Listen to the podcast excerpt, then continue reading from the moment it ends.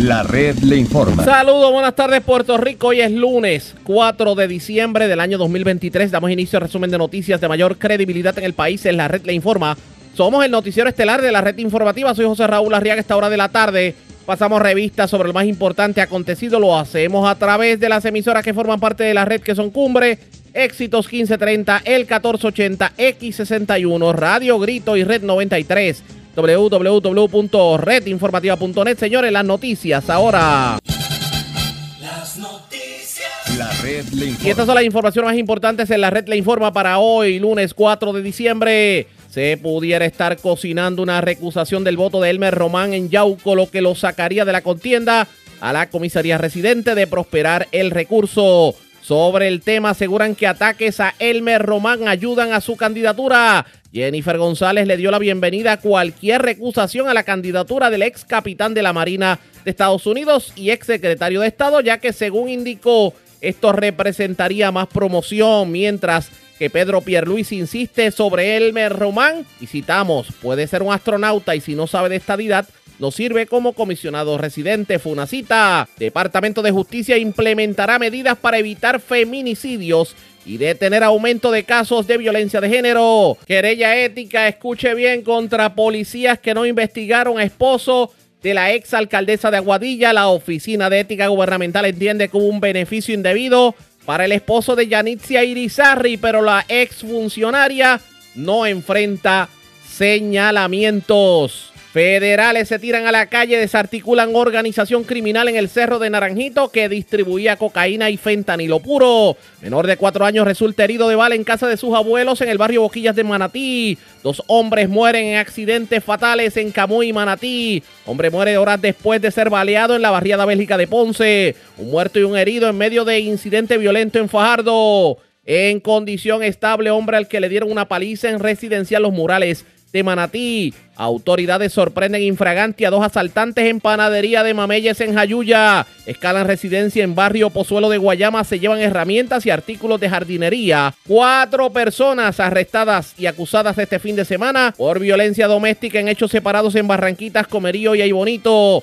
Desaparece un maestro que iba a su trabajo en una escuela superior de Barranquitas. El hombre fue visto por última vez el viernes primero de diciembre y en el tiempo. Condiciones bastante secas, aunque se esperan temperaturas frías en la madrugada. Esta es la red informativa de Puerto Rico. Bueno, señores, damos inicio a la edición de hoy lunes del Noticiero Estelar de la red informativa de inmediato a las noticias. Ya es oficial, obviamente, la candidatura de Jennifer González y decimos oficial porque ayer, en una actividad que se llevó a cabo frente a la residencia del prócer José Celso Barbosa, la comisionada residente, pues, firmó su aspiración ante la comisionada electoral del Partido Nuevo Progresista, Vanessa Santo Domingo, y también el secretario general del Partido Nuevo Progresista, el licenciado Irán Torres Montalvo. Claro, primero hubo un evento proselitista en donde estuvo ella y también estuvo su compañero de papeleta, el otrora secretario de Estado Elmer Román. Y claro, las controversias nunca son excepción en eventos políticos, sobre todo cuando insinuaron tanto Jennifer González como Elmer Román que hay un movimiento para tratar de impugnar la residencia de Elmer Román en Yauco, porque impugnando, recusando el voto, pues el requisito de domicilio, digamos que pasa mejor vida.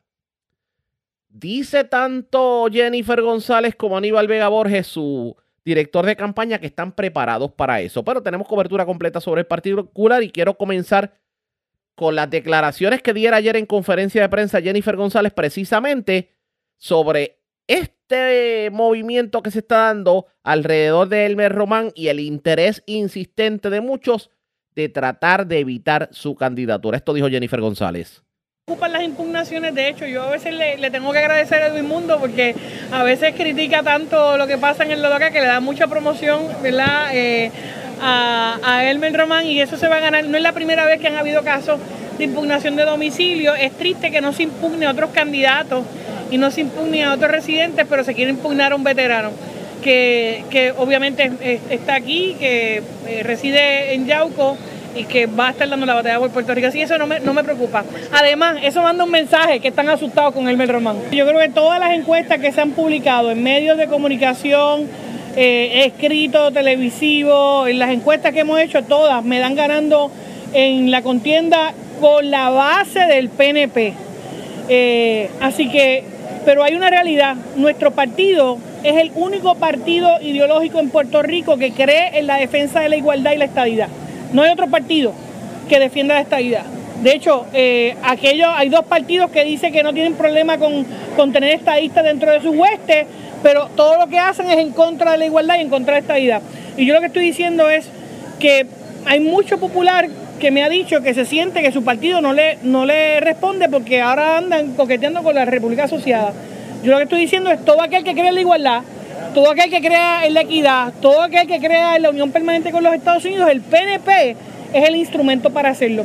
Y yo no tengo duda que mucha gente no fue a votar en la pasada elección por eso. Eh, así que mi llamado es el mismo que ha hecho Tomás Rivera Schatz, mi llamado es el mismo que ha hecho otros vicepresidentes del partido. Y este partido es el partido político más grande en Puerto Rico y en esta próxima elección será más grande todavía. Estas fueron las declaraciones de Jennifer González. De hecho, aprovecho también para hacer un llamado a aquellos que tal vez no se sienten representados en sus partidos políticos porque creen en la unión permanente con los Estados Unidos a, digamos que a dar el brinco al partido nuevo progresista. Pero Dijo en la mañana de hoy Aníbal Vega Borges que está preparado para lidiar en la eventualidad de que se materialice la recusación a Elmer Román en Yauco como elector bona fide, lo que lo sacaría de la contienda a la comisaría residente. Escuchemos expresiones del director de campaña de Jennifer González, Aníbal Vega Borges. Bueno, yo te puedo decir que ya ellos se percataron. Primero la campaña de Pedro Pierluisi estaba diciendo que el mes Román no cumplía con los requisitos legales. Y cuando se pusieron a hacer la investigación, vieron que el cargo de comisionado residente es un cargo federal, que el mismo está legislado, contemplado en la ley Jones, en su artículo 36, y que eso es campo ocupado porque Puerto Rico es un territorio y quien tiene autoridad para enmendar esa ley y poner los requisitos es el Congreso de los Estados Unidos. Y allí se establecieron tres requisitos. Tres requisitos para el que quiera postularse como comisionado residente. Ser ciudadano americano, saber leer y escribir inglés. Y sobre todo ser mayor de 25 años. Esos son los tres requisitos. Por lo tanto, cuando ellos se percataron de eso, luego estaban diciendo, ah, es que aquí no es su domicilio. Bueno, pues tan sencillo. El domicilio lo regula la ley electoral. La ley electoral que es la ley 58-2020, o sea, del año 2020, te puede indicar cuando lees el artículo 5.4 que es el ciudadano el que establece su domicilio, que la, eh, ese artículo dice en términos de domicilio, ¿verdad? Que es donde el ciudadano eh, entiende que ahí va a girar sus acciones y conducta de, de su casa y dice que es o será su domicilio. Lo establece también y dice, es el ciudadano el que con su intención va a establecer cuál es su domicilio. Y dice que ese domicilio, una vez establecido por el ciudadano, ¿verdad? Por el elector hábil, tendrá una presunción de legalidad y el que lo quiera impugnar tiene que demostrar con prueba clara, robusta y convincente de que ese ciudadano no tiene el domicilio ahí. Así que, eh, y tiene que ser una persona de Yauco, o sea, del precinto donde el mes Román sostiene y alega y evidencia que ese es su domicilio. Oh, vamos, vamos a perdone que le interrumpa, pero yo creo que es bien saludable para la radio, para los que nos escuchan la radio audiencia. Porque yo noto muchas entrevistas de compañeros periodistas en donde se habla del tema. Pero yo creo que la pregunta clave no se hace y es la siguiente. Vamos a explicarle a la gente cuál es la diferencia entre ser residente y ser domiciliado en. ¿Qué es domicilio? Bueno, el domicilio es donde la persona, ¿verdad? El ciudadano dice que ahí va a girar su, eh, sus relaciones en términos de que ahí va a estar recibiendo su correspondencia, va a estar permaneciendo ahí, que quiere que su dirección es esa. Tú puedes tener 40 propiedades, ¿verdad? Que se llaman residencia, pero el domicilio es uno y es el ciudadano, ¿verdad? El que establece su domicilio y dice, de aquí en adelante, este es mi domicilio. Oiga, pero Y tú puedes tener un domicilio y cambiarlo. Sí, Lo que no puedes es tener los dos, pero tú tienes un domicilio. esa parte yo la entiendo, pero ¿usted cree que Elmer Román recibe su correspondencia en Yauco? La recibe en, y si no la recibe, la recibirá. Tú puedes estar, mira, este, Arriaga, un dato importante. Si no la recibe, la viviendo- recibirá, me dijo. tú- Pues entonces es que estamos hablando de un, de un domicilio No sé, a, a posteriori. Yo lo que te digo es que él, que él tiene su domicilio y, sí lo, y lo ha mantenido ahí. Yo te puedo decir algo, puede venir una persona que está viviendo en Rusia, en Alaska, allá en África, llega a Puerto Rico y va y visita la Comisión Estatal de Elecciones y en la Comisión Estatal de Elecciones dice, mire, yo me acabo de mudar en esta casa o acabo de alquilar esta casa y este va a ser mi domicilio. Nadie le puede cuestionar eso porque la intención es del elector. Esa es la realidad. Pero aparte de eso, te puedo indicar también, O sea que no hay un tiempo, perdone que le interrumpa en este sentido, es para no aclarar hay, el punto. no lo hay en la ley, No hay en la ley tiempo. no lo hay. No, ellos se pusieron a buscar y cuando hablaron de un año, se, fu- se fueron a buscar el código civil, ¿verdad? Y el código civil dice, ah, espérate, es que cuando se habla de un año con relación a domicilio, este, y se habla de un año, eso es cuando se va a divorciar una persona que la causa de acción Pero- tuvo que haber ocurrido aquí en Puerto Rico Mire. o, ¿verdad? O llevar un año aquí. Pero aquí Ajá. se descalificaron tantos candidatos en las pasadas elecciones y en las anteriores, precisamente por el asunto de domicilio y porque se- Ninguna. No, Nin- ni- ninguna. Ninguna. A, a menos que. Lo que sucede es que la constitución en Puerto Rico te establece que tienes que tener un término para representante, para senador y para gobernador. Ah, ahora eso es otra cosa. Pero para comisionados residentes, el Congreso le dijo: ustedes en el Capitolio, legisladores, no van a establecer ningún término. Eso lo, estab- lo establece el Congreso de los Estados Unidos. Por eso es que siempre hay confusiones porque no buscan las leyes. Sí, lo Así que, que lo, eso lo está que pasa, claro. lo que pasa es que eh, eh, los sus detractores pudieran decir que la política se está convirtiendo como, por ejemplo, en los concursos de belleza, en Arriaga. donde dicen, bueno, esta, esta muchacha es Miss Toa Baja y a lo mejor nunca ha vivido en Toa Baja, vivía en Estados Unidos. El- eh, pues mira, ahí está. La ley es clara, no hay un impedimento. Ahora yo te pregunto, que me contesten, Ajá. ¿cuántas personas desde el 2020, ¿verdad? Desde las elecciones pasadas se han inscrito aquí en Puerto Rico? Miles y miles y miles. ¿Le han cuestionado el domicilio alguna? No, no. Entonces esto es una recusación calumno- calumniosa, viciosa, maliciosa. ¿Por qué le tienen la tanto, ¿por qué le que- tienen tanto que- miedo al Mel Román? Ah, porque el men Román puede ir a defender, ¿verdad?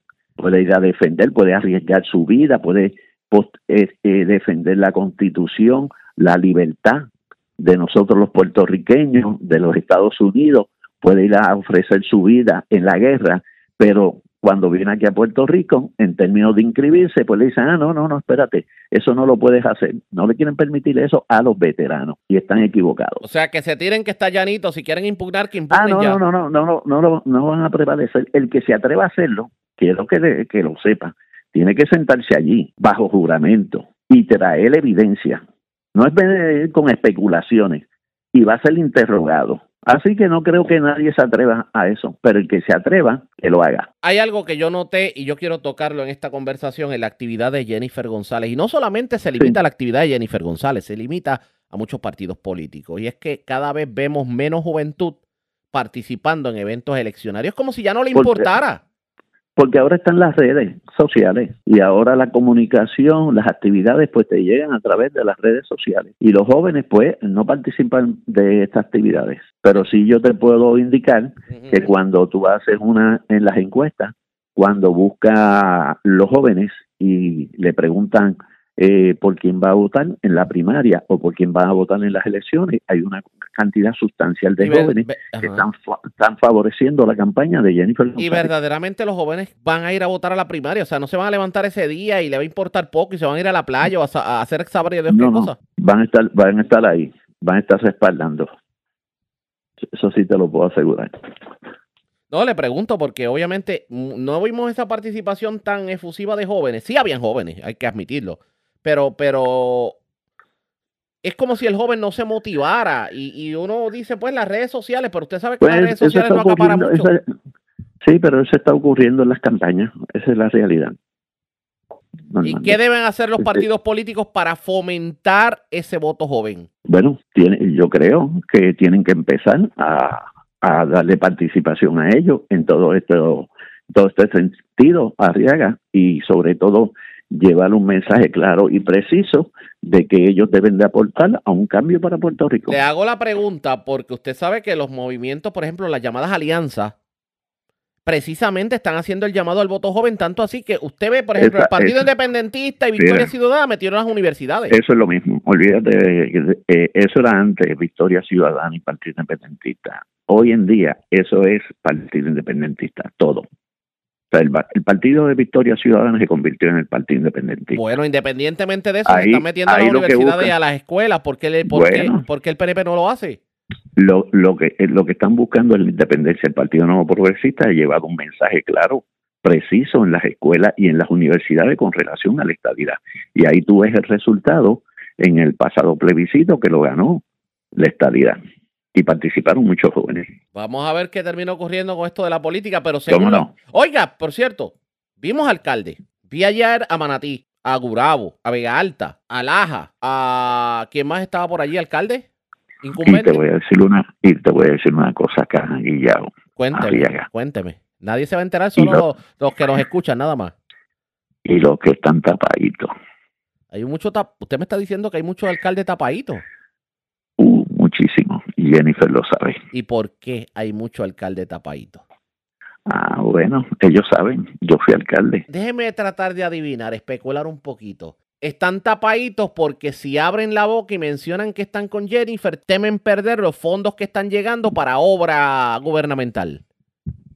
Tú eres un periodista inteligente. Como dice que dijo Aníbal Vega Borges, que hay mucho alcalde tapadito. Esto definitivamente le vamos a dar seguimiento. Así está la política puertorriqueña, señores. Pero ¿qué piensa el bando Pierluisi? Lo vamos a saber en los próximos minutos, pero antes hacemos lo siguiente. Presentamos las condiciones del tiempo para hoy.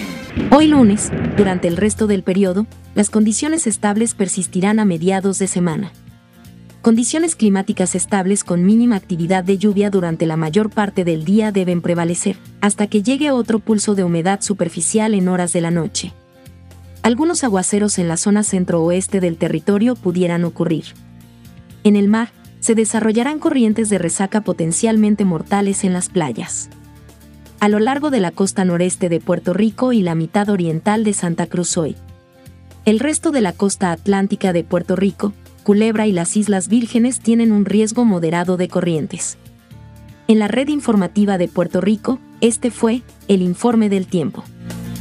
La red le informa. Señores, regresamos a la red Le Informa. Somos el noticiero estelar de la red informativa, edición de hoy lunes. Gracias por compartir con nosotros. Vamos a, a la otra cara de la moneda, al otro bando, porque ya ustedes escucharon lo que piensa el grupo Jennifer González sobre esta primaria y la controversia que hemos estado arrastrando desde la semana pasada en torno a la figura de Elmer Román si debe o no ser el candidato a la comisaría residente. Pues este fin de semana que Pierluisi estuvo de parranda por varios pueblos, tuvo la oportunidad de reaccionar precisamente a ya la oficialización de la candidatura de Elmer Román.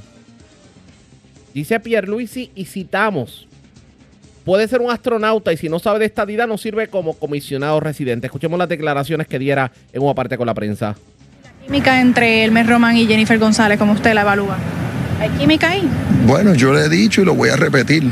Eh, puede ser un astronauta y si no sabe de estabilidad, no sirve como comisionado residente. Al que, al que queremos allá en Washington tiene que ser un estadista reconocido, eh, que haya dado la batalla y que lo pueda demostrar. Ella dice que lo respetan allá porque fue veterano. Bueno, es que esto no es cuestión de respeto, esto es cuestión de ser efectivo, defendiendo la igualdad que nos falta. Y, quién, y los que son efectivos defendiendo la igualdad son los estadistas de pura cepa. En esa parte con la prensa, el gobernador aprovechó para arremeter en contra de Jennifer González por comentarios que hiciera en la tarima ayer domingo, allí en la actividad de Bayamón, en el sentido de que va a favorecer a los estudiantes de escuela pública que han sido rezagados. Dice el gobernador que esto sería como discriminar contra los estudiantes de escuela privada. ¿A qué se refiere el primer ejecutivo? Vamos a escuchar. Entonces estar uno ahora de repente eh, insultando a quien envía a sus hijos, incluyendo gente de, de- bajos recursos o de, de la clase media, a escuelas privadas, no me parece correcto. Por otro lado, eh, los que estudian con becas, como estudié yo, y con préstamos en universidades eh, privadas en y fuera de Puerto Rico, también entonces eh, son personas que no son eh, no gratas. O sea, ¿de qué estamos hablando?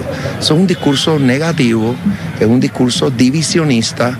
Eso fue lo que dijo el gobernador, pero otro de los que tuvo la oportunidad de hablar en, en el día de hoy lo fue el director de campaña de Pierluisi, Edwin Mundo Ríos. Y pues no solamente criticó lo ocurrido en el día de ayer y habló sobre la posible impugnación del voto de, de Elmer Román en Yauco, sino que insistió en que parece que las escoltas de Jennifer González están hablando demasiado. En entrevista con Charlie Robles del 1480, la red informativa del noreste, esto fue lo que dijo Edwin Mundo. Lo que tú no quieras que se sepa, no lo hables delante de las escoltas. Y las escoltas todo lo hablan. Anda pa'l cara. Siempre he escuchado eso. Así Sí, siempre he escuchado eso. es. La llegada a Jennifer y al propio Hermes Román, eh, Se echaron las escoltas de Jennifer. lo hablaban, lo hablaban y llegó a, mi- a nuestro oído y lo pudimos corroborar con otra gente. que ya eso era oficial porque ya Chiquito le había dicho que se había ido del, del grupo. eh, también General Reyes lo habían de, de. Y otros candidatos también se le ofrecieron a Lorenzo González, a José Rivera. Todos habían dicho que no. Y en octubre 18 se reunieron tanto Elmer como eh, Jennifer para discutir el asunto y Y lo, y lo convenció. en que concretaron de que él venía a Puerto Rico a su nueva misión, como él le llama. Eh, quiere decir que nunca estuvo en la misión de, en la misión de conseguir la estadidad. Eh, ¿Qué le pareció a Edwin Mundo la actividad de Jennifer González? De, de verdad, de verdad, o sea, fue multitudinaria, fue regular, fue floja. Para el respaldo que ella tiene, había un grupo satisfactorio, había unas 400 500 personas allí en esa calle. Eh, nosotros tenemos una certificación por un ingeniero que nos dice que en ese espacio de 30 metros cuadrados caben apro- aproximadamente entre 900 y 1000 personas, que estaba a medio llenar la actividad. Eh, tenemos fotos de cuando Jennifer estaba hablando. Eh, Sí, que ese era el- ese era el pic de la actividad. de, de su madrina política, Saida Cucuz Hernández, que la cara en la tarima demostraba su, su molestia porque no había el público allí necesario que ellos, que ellos esperaban. Que de hecho yo los vi a, a- a ustedes ayer con una clase de tiraera en las redes sociales, Edwin Mundo. No, eso fue el viernes porque es que Cucuz No, pero yo lo vi ayer. anda mucho, hace muchos años anda mordida y ella escribe un libro y después no quiere que la gente hable del libro que ella misma, que yo creo que se le fue la mano con ese libro, hablando mal de Jennifer. eh, y de hecho, cuando salió el libro, le dije a Jennifer que ni fuera a esa actividad, porque es una actividad de una falta de respeto a quien en aquel momento había sido su jefa, eh, Jennifer González de parte de Cucusa, por unas molestias personales. Se fue, escribió ese libro, hablando todo eso que dice el libro que lo escribió Cucusa, no lo escribí yo. Yo digo lo que ella dice en el libro, entonces que dice el refrán, hable hoy y morase mañana. Ya, che, pero es, ese, bueno, yo no sé si ustedes se aprecian, pero se ha visto como que una tirantez ahí tremenda. Si tú supieras que somos hasta parientes, eh, mi abuela crió a su papá. Mi abuela crió a su papá, ya, ya, o sea, ustedes son bien cercanos. Era su sobrino, la mamá de la, la abuela de Cucusa fallece y mi abuela, a los ocho años, se lleva a Enriquito a vivir a su casa con sus otros ocho hijos. Pero eso es un show político o, o de verdad tienen esa tirantez. Es que Cucusa no sobrepasa el que en las elecciones que ella corrió alcaldesa, yo gané, ella perdió. Después que me hizo campaña en contra, yo haciéndole campaña a favor, yo gano, ella pierde y todavía no ha superado eso. Ok. De ahí es que viene, para hacerte la historia corta, de ahí es que viene la situación de, de enojo de Cucusa, pero yo no tengo que ella perdió en aquel momento con todo el mundo en la campaña, con toda la gente en San Juan, y perdió ella y yo salí prevalecido. Eso no es mi culpa, yo hice mi trabajo. Ok. Entonces, en términos generales, eh, ustedes dicen que Jennifer González no logró llevar eh, suficiente gente como para hacer un buen quórum allá a Bayamón. Bueno, te digo que el espacio era para 900 mil personas y estaba medio lleno.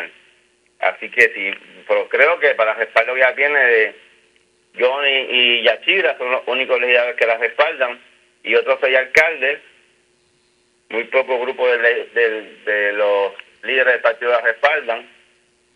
Pues para eso, para ese respaldo, pues había mucha gente. Okay. Bueno, un buen grupo. ¿Y qué le pareció la participación de Elmer Roman, del capitán Elmer Roman? Bueno, demuestra que está aprendiendo qué es la estadidad, qué es el partido, eh, su delivery no es el mejor. Eh, el, el, teleprompter pues siempre te ayuda a lo que te escriben a leerlo.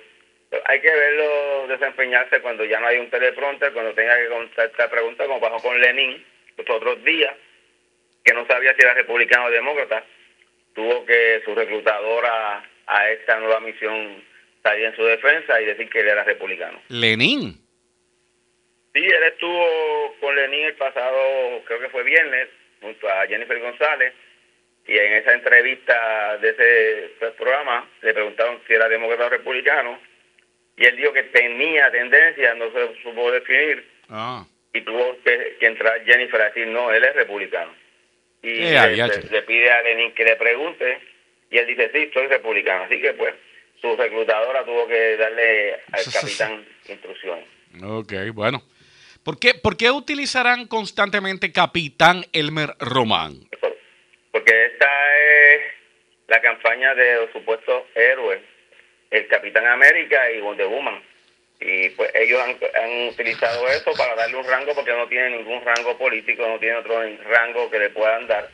Solo que fue capitán o es capitán en algún momento en la milicia y creen que con eso eh, le salvan su carrera política, pero hay que ser no solamente capitán de la milicia, hay que ser un general en la defensa del ideal, en la defensa del pueblo puertorriqueño. Y cuando él vino a Puerto Rico como director de seguridad pública y como secretario de Estado, todo el mundo sabe que no llegó ni a Cobito. No pudo ejecutar los tres o cuatro eventos que le sometieron para que lo ejecutara. Fueron un fracaso como los terremotos en el sur, y como también fue las pruebas de COVID, que compró pruebas falsas y que los informes de la propia comisión de la Cámara de Rentantes de esa época eh, así lo revelan, eh, al extremo que fue referido por la Cámara de Rentantes de pasada al Departamento de Justicia, aunque al final no hubo suficiente prueba para acusarlo de nada. Algo me dice que toda esta controversia, bueno, no sé por qué, están como que estirando demasiado el chicle con el caso de la comisaría residente. La pregunta es, ¿qué piensa verdaderamente el electorado del Partido Nuevo Progresista con todo este rum de si el Román puede o no puede? Y la, la primaria Jennifer González Pedro Pierluisi. Hagamos lo siguiente. La red le informa. Cuando regresemos, el comunicador Juan José Díaz y el otrora secretario de Obras Públicas Carlos Contreras analizan el tema como nuevos progresistas que son, obviamente, son analistas de derecha. ¿Y qué pasa por el, la mente del electorado PNP? Este tipo de controversias que a veces se tornan en chiquitas. Esto favorece de alguna manera al PNP para las elecciones del 2024. Es lo próximo. La pausa. Regresamos. La red le informa. Señores, regresamos a la red le informa, el noticiero estelar de la red informativa edición de hoy lunes. Gracias por compartir con nosotros. Vamos a tratar de analizar un poco todo esto que ha habido con el, bueno, el salpafuera que se ha formado en el Partido Nuevo Progresista con esto de la comisaría residente. Y hay muchos que han cuestionado si Elmer González verdaderamente debió haber sido el candidato con Jennifer González, tomando en cuenta que ayer, pues aunque muchos lo favorecen, pues no, como que no no, no había mucha efervescencia en medio de la actividad de Jennifer González. Hay personas, bueno, de hecho sus detractores lo calificaron hasta como un huevo sin sal. Pero, ¿y ahora qué? Vamos a analizar esto, pero desde el ámbito del propio Partido Nuevo Progresista. El ingeniero Carlos Contreras y el comunicador Juan José Díaz, analista del Partido Nuevo Progresista, porque ellos son analistas de derecha, analizan dentro de su perspectiva lo que está ocurriendo. ¿Verdaderamente vale la pena el que los nuevos progresistas se involucren en estas peleas de si me tumbo la pajita o me dejo de tumbar la pajita? Esto fue lo que dijeron en su análisis. Eh, Pues está con Jennifer y Jennifer está con Elmer. Los otros dos candidatos que han presentado, que son Quiquito Meléndez y, y William, eh, ellos están, Villafañe, ellos los dos están con Pierluisi. Pierluisi, pues, ha dejado abierto. Él dice, mira, yo todavía no estoy, ¿verdad?, de- diciendo a quién voy a apoyar. Eh, obviamente él no quiere dividir, porque si, si los dos lo están apoyando a él, ¿para qué buscarse peleas con uno de ellos? Así que Pierluisi se está corriendo la, la carta de yo para correr a la gobernación, yo no necesito compañero que, que me ayude a llevar voto. Que ¿Oíste, pesquera? Sí, ya la lección la aprendió en algún momento. Así que, Oh, sí, sí, sí, Sí. pesquera se lo llevó al foso, sí, sí. Y la verdad, yo no sé por qué Jennifer insistió en buscar un compañero de, ¿verdad? De, de- de- ir los dos juntos abrazados, porque vamos a ser honestos, ¿sabes? Eh, el, ¿verdad? Eh, Román, fuimos compañeros de gabinete, ¿sabes? Yo en la administración de Ricky Rosselló y con Wanda Vázquez, que yo estaba en el Departamento de Transportación y Obras Públicas.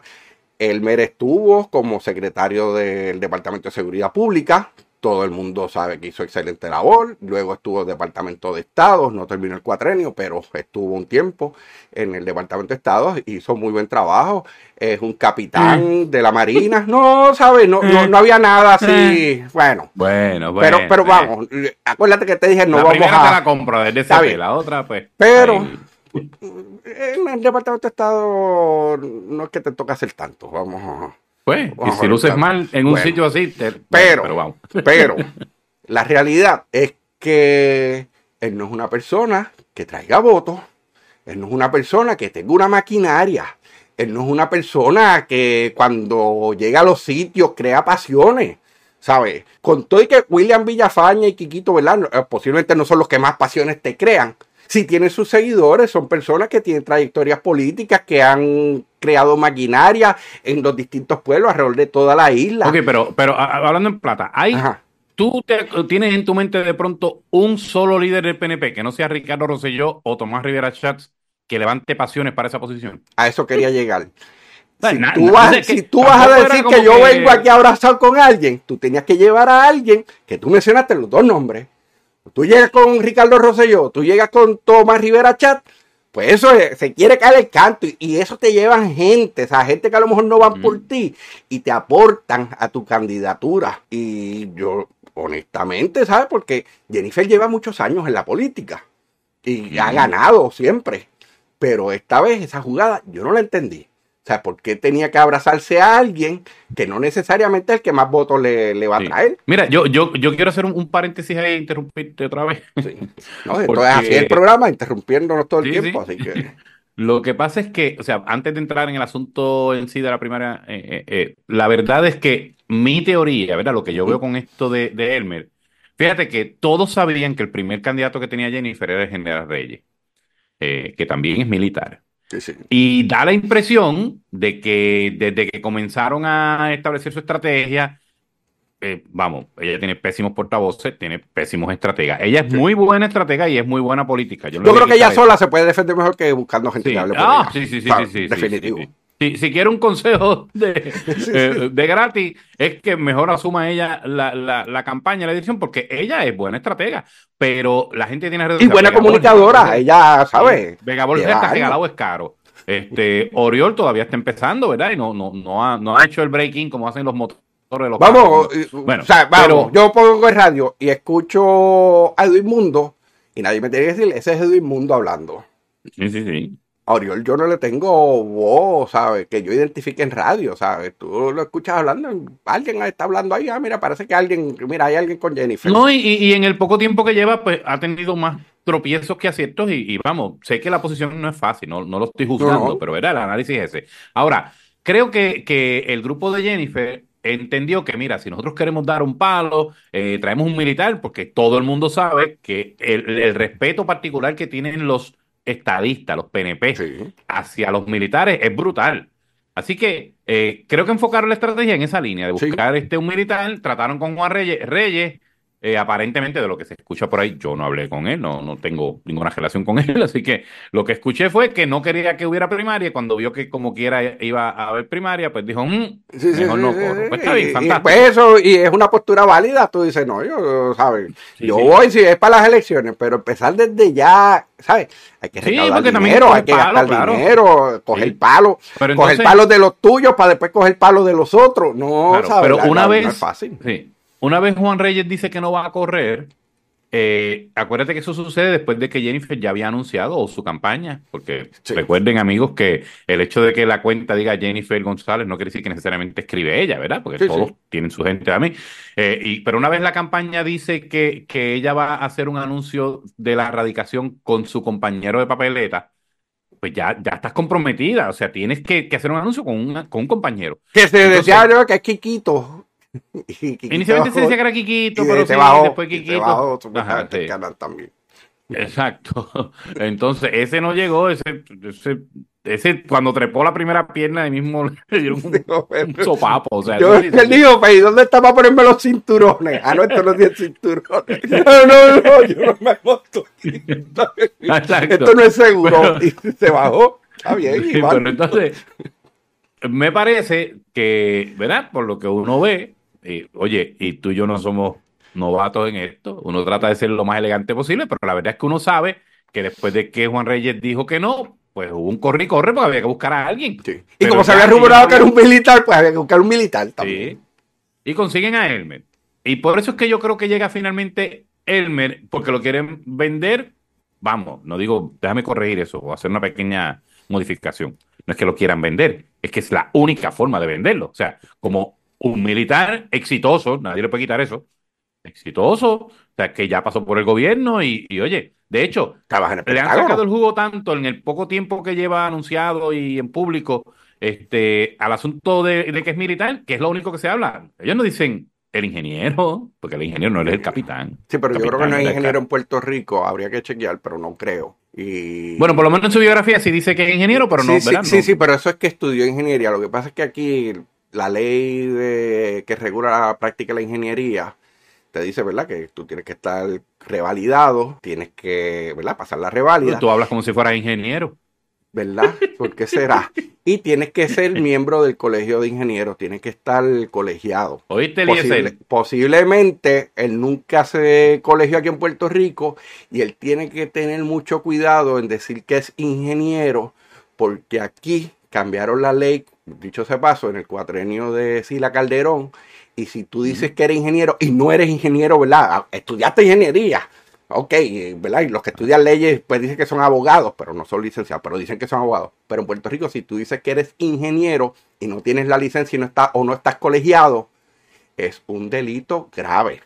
Y eso le pasó a Rogelio, que te acuerdas Rogelio Figueroa, que corría independiente y decían el ingeniero Rogelio Figueroa, y él nunca desmentía. Él no se decía que era ingeniero en, eh, en- cuando estaba en público, pero se dejaba que le pusieran el mote de ingeniero hasta el colegio ingeniero. Y yo, para, para, para, este tipo no es ingeniero y es delito. Pero no hacen que lo mismo con Eliezer Molina.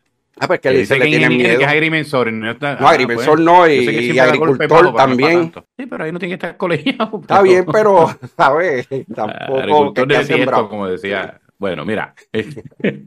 ok, eso decía este eh, eh, Orlando Parga cuando peleaba con, con Sergio Peñaclo. Le decía, usted, eres, usted era un agricultor de tiesto porque él vendía Pascua. Sí. Y entonces le decía, y, y tú eres un albañil de mezcladista, ¿no? Era buen, buen tiempo. Mira. de esa peleita fuera. Sí, sí. Pero nada, eh, ya que ya que cogí los topos, eh, voy a mi parte por lo menos con esto de la primaria. Yo, mira, todo el que es incumbente le huye a la primaria. No tiene que ver con tú ser valiente o no. Todo el que es incumbente le huye a la primaria. Porque si ya estás sembrado, ¿para qué quieres exponerte a una competencia? Y todo el que quiere retar en esa posición, para esa posición, pues dice que las primarias fortalecen. Y tienen, todos tienen su, ¿verdad? su razón en cierto punto. Eh, el, el punto que trae Edwin Mundo sí me llama la atención porque me parece que es el más sensato dentro de la discusión, porque él, para que no digan que es que piensan que van a dividir y que los van a hacer perder, pues es lo que dice, no, la primera no va a ser gastar un dinero que es innecesario. Y oye, tiene, te hace sentido. Cuesta, Vamos. cuesta.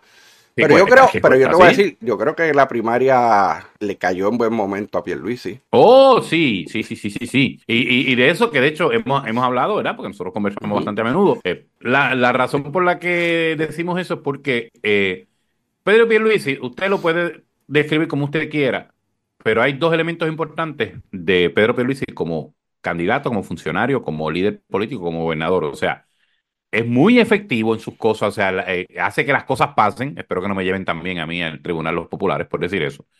Eh, las cosas sí han mejorado muchísimo. Es súper, súper, es un gran gobernador, pero también es súper pasivo. O sea, eh, pues, y hay gente que lo pone con un mote, ¿verdad? Ya más, más este, despectivo, porque la verdad, eso es lo que hace la gente de afuera, pero es que eh, y, y ese, ese yo diría que es el único elemento que algunas personas, pues, porque yo hablo obviamente con mucho PNP, como No es fogoso. No es fogoso, No es fogoso, sí, para, para ponerlo ¿verdad? bonito, pasivo. no es fogoso, Claro. pero tiene los números, Claro. ¿sabes? Pero ¿qué la pasa? economía, el empleo, todo Cuando, cuando Pedro Pierluisi pasó los primeros dos años de su administración, es- eh, resulta que el problema no era que no se hiciera que las cosas pasaran, era que no se hacía que las cosas se supieran.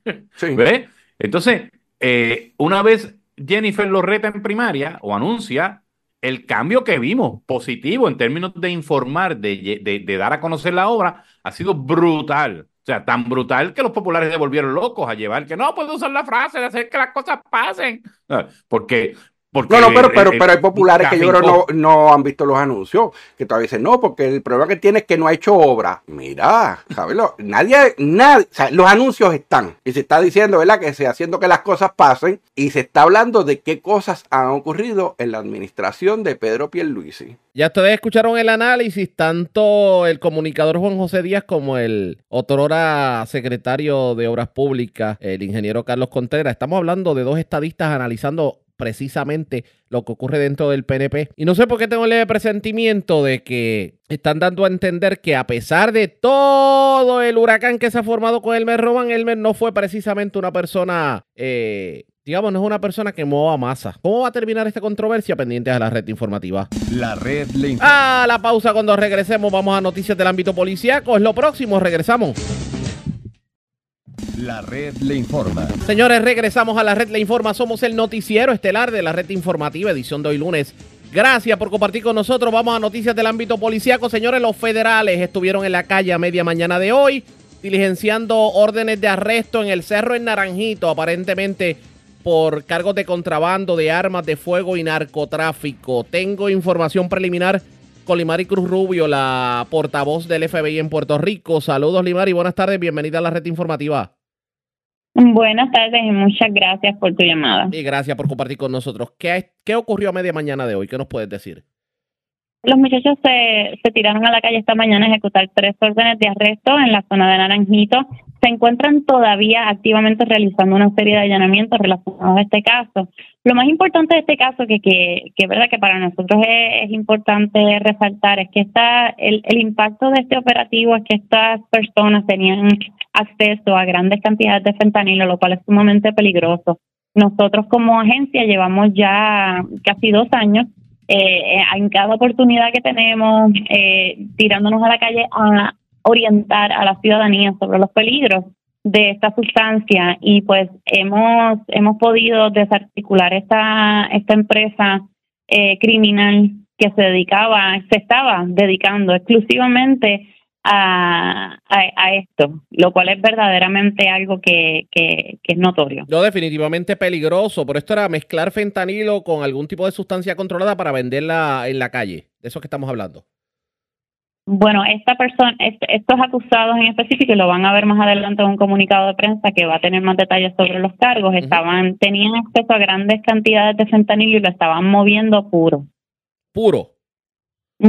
Pero, eh, ¿puro al de tal o puro para otros puntos de drogas o algunos, algunas operaciones en Puerto Rico? ¿Qué- No voy a entrar en esos detalles, no voy a entrar en esos detalles en este momento, pero tú sabes lo peligroso que es el fentanilo y con decirte que lo están moviendo puro, yo creo que eso Sí, es un es un indicador Con estos, con de este, no definitivamente, con este operativo de las autoridades del FBI en este caso, ¿se desarticula del todo esa operación criminal allí en el Cerro Naranjito? Bueno, como sabes cómo funcionan estas organizaciones, nosotros estamos removiendo un componente crucial de esa organización, no obstante el trabajo de nosotros continúa y continuará, ¿verdad? El de nosotros y el de nuestras agencias hermanas y el de la Policía de Puerto Rico, con quien siempre trabajamos mano a mano. No, no para porque realizamos unos arrestos. Muy por el contrario, muchas veces los arrestos son el inicio de, de, de muchísimos otros esfuerzos investigativos, así que la, el esfuerzo continúa. Precisamente quiero aprovechar la, la comunicación y para que sintoniza tarde hablamos con Limari Cruz Rubio, la portavoz del FBI en Puerto Rico, porque me gustaría ser orientador en esta entrevista. ¿Por qué, o sea, el fentanilo, por qué es tan peligroso el fentanilo? ¿Qué le decimos a la gente precisamente sobre esto del fentanilo? Bueno, que una cantidad tan pequeña como dos gramos de fentanilo es suficiente para quitar, para, para privar de la vida a una persona. Y eso yo, yo no sé si, ¿verdad? Para los, para los radioescuchas, eh, la imagen de, de un gramo es, es, diminuto para la gente que cocina. Saben que eso es verdaderamente una cantidad que en la mano es insignificante y con ese poquitito se puede matar a una persona. Y este, y, y digamos, se ha proliferado en Puerto Rico el uso del fentanilo a tal extremo que vemos estos operativos. Yo no diría que está proliferado porque nosotros precisamente parte de nuestra de nuestro trabajo es mantenernos en frente de la amenaza y por eso educamos a la ciudadanía. Pero ciertamente es algo que se ha convertido en un problema bien serio en los Estados Unidos continentales y está comenzando a, a dar a dar aviso aquí en nuestra isla. Entiendo. El cabecilla de esta organización criminal fue arrestado por ustedes en el día de hoy. En la mañana de hoy sí, eso es correcto. Entiendo. Gracias por haber compartido con nosotros y vamos a estar pendientes a otros operativos del FBI. Gracias, Limari. Buenas tardes y feliz Navidad. Un placer siempre que tengan un lindo día. Feliz Navidad para ustedes no. también. Y para usted y los suyos, era Limari Cruz Rubio, la jefa de prensa y comunicaciones del FBI en Puerto Rico. Eso es lo que ocurrió a media mañana de hoy en el Cerro en Naranjito. Se desarticula esta organización criminal precisamente que tiene que ver con, con el movimiento de fentanilo en grandes cantidades y definitivamente esta mezcla de, de- de fentanilo con, con la cocaína pues es sumamente peligrosa. Vamos a otras noticias del ámbito policíaco y vamos a la zona norte del país. Un menor de cuatro años fue herido de bala en medio de un incidente violento ocurrido en Manatí. También se reportó una agresión en Manatí en el residencial Los Murales. Aparentemente le dieron, eh, bueno, digamos una paliza a una persona en este residencial. Una persona murió en un accidente de tránsito que ocurrió en el norte de Puerto Rico. Y esto fue específicamente en Camuy, en la carretera 486, en el barrio Abraondas de Camuy.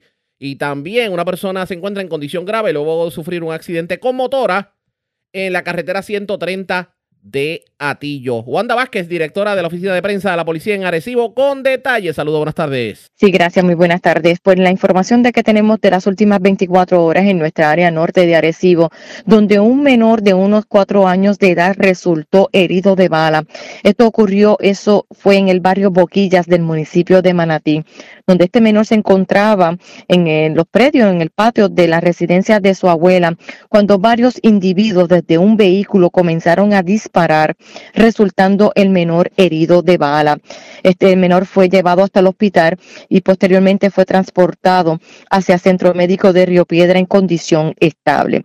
Varios vehículos que se encontraban estacionados en el área fueron, este, resultaron con daños de impactos de bala. También, por otra parte, una agresión grave ocurrió en Manatí, también en residencial Los Murales. Esto fue en el edificio número 14 en Manatí. La Policía Municipal de Manatí investigó y llegó al lugar donde el señor Pedro Antonio Rodríguez Morales, de 37 años, quien es residente de ese complejo de vivienda, indica de que varias personas lo agredieron y este resultó con heridas y lesiones en diferentes partes de su cuerpo. siendo atendido en el hospital de área de Manatí. Al momento se encontraba estable. Por otra parte, donde hubo un accidente grave, o digo, vamos a decir fatal, esto ocurrió en la carretera 486, kilómetro 6.1 del barrio Abraondas del pueblo de Camuy. Ahí tenemos de que Christopher Acevedo González, de 32 años de edad, quien conducía el vehículo Toyota Corolla del año 22. Este eh, invadió el carril contrario, impactó de frente el vehículo Suzuki Forza color azul del año 1986 conducido por el señor Gurmencindo Pérez de Ida, de 66 años de edad y residente del mismo pueblo de Camoy. Este resultó con heridas de gravedad. Fue transportado y mientras iba a ser transportado al hospital, falleció. El conductor del vehículo, Acevedo González, resultó también con lesiones leves y un pasajero que se encontraba en el vehículo Suzuki, el señor Antonio Rosario Feliciano, de 66 años de edad, quien también resultó con lesiones leves. Esto lo eh, investigó la patrulla de carreteras de Arecibo en conjunto con el fiscal eh, Carmen Santiago Román. Por otra parte, otro accidente fatal ocurrió en el Expreso 22. Esto fue en el kilómetro 41.1 de Manatí, donde Pablo Cruz Serrano, de unos 44 años de edad y residente de Arecibo, condució una grúa pública al momento que este iba a hacer un viraje eh, un vehículo Nissan Sentra impactó por la parte posterior de la grúa. Este fue conducido por Billy Rodríguez Santana, de 23 años de edad y residente de Río Grande. Al momento de este accidente, este joven falleció eh, a consecuencia de las heridas causadas por el accidente. El señor eh, Rodríguez Santana se le iba a hacer la prueba de alcohol y dio negativo. Al momento de esto fue investigado también por la fiscal Carmen Santiago Román y por el Efraín Candelaria Valentín de la División de Autopista de Arecibo. Y el otro accidente que ocurrió de carácter grave, esto fue en la carretera 130 kilómetro 3 del pueblo de Atillo, donde el joven Olvin Mangual Acevedo conducía una motora eh, Yamaha. Esta venía aparentemente a velocidad y perdió el control cayendo al pavimento, resultando con lesiones graves. Al momento, este fue transportado en condición de cuidado a Centro Médico de Río Piedra. Esta es la información que tenemos de las últimas 24 horas. Gracias por la información. Buenas tardes. Igual. Gracias, era Wanda Vázquez, oficial de prensa de la policía en Arecibo y del norte. Vamos a la zona noreste de Puerto Rico porque una persona fue ultimada a balazos, la otra resultó herida. Esto en medio de un incidente violento ocurrido en la carretera 987, intersección con la Rafael Bermúdez, esto en el área de, de Fajardo. Y la información la tiene Daniel Fuentes, oficial de prensa de la policía en el noreste. Saludos, buenas tardes. Todos buenas tardes. Agentes adscritos al distrito de Fajardo de negocio de la Policía de Puerto Rico investigaron preliminarmente una muerte violenta y una persona herida de bala. Hechos ocurridos a las 11 y 9 de la noche de ayer domingo. Esto fue en la carretera 987, intersección Avenida Rafael Bermúdez, en el referido municipio. Según se informó, recibió llamada del sistema de emergencia 911 alertando sobre detonaciones. Al llegar los agentes de la policía del lugar, encontraron el cuerpo de Carlos Benjamín Coto, de 35 años, residente en Vieques. Este presentaba varias heridas de bala que le ocasionaron la muerte en el lugar, en circunstancias que se cuenta más investigación. En dicha escena resultó herido de bala Cristian Olivera Rivera, de 26 años de edad, residente en Ceiba. Este fue transportado por paramédico a una institución hospitalaria. Su condición fue descrita como estable. La agente Luz Sánchez, adscrita a la División de Homicidio del 6C de Fajardo, eh, en unión a la fiscal Sandra Cortés, se encargaron de la correspondiente investigación. Cabe señalar que eh, Carlos eh, Benjamín Coto posee expediente criminal previo por sustancias controladas.